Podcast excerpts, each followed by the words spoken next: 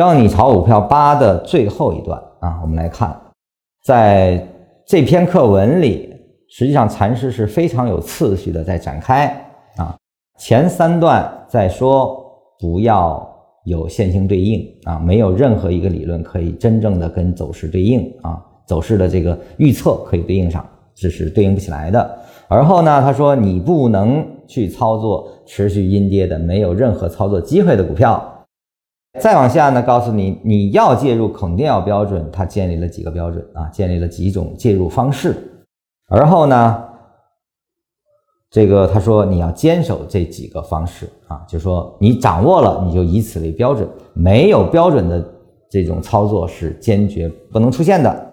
那么介入之后怎么办？那么介入了，符合标准了，它也波动了，那早泄怎么办？啊，什么意思呢？就是没有持续性。哎，它现在上涨了，我也发现了啊，完全符合我的介入标准，我介入了，结果没涨多少就回来了啊。这种情况怎么办？在本文啊第八课给了一个简单对应，实际上它在第九课有一个更详尽的对应方式啊，专门为这个写了一篇，我们在第九课再说。那么我们先说这一段，他说这个能够保持延续性的。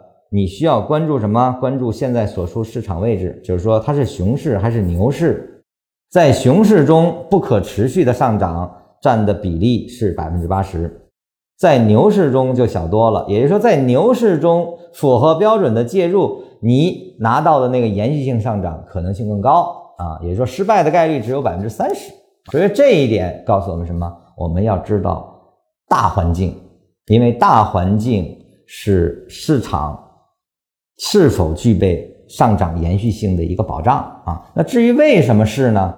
我们在第九课是有答案的。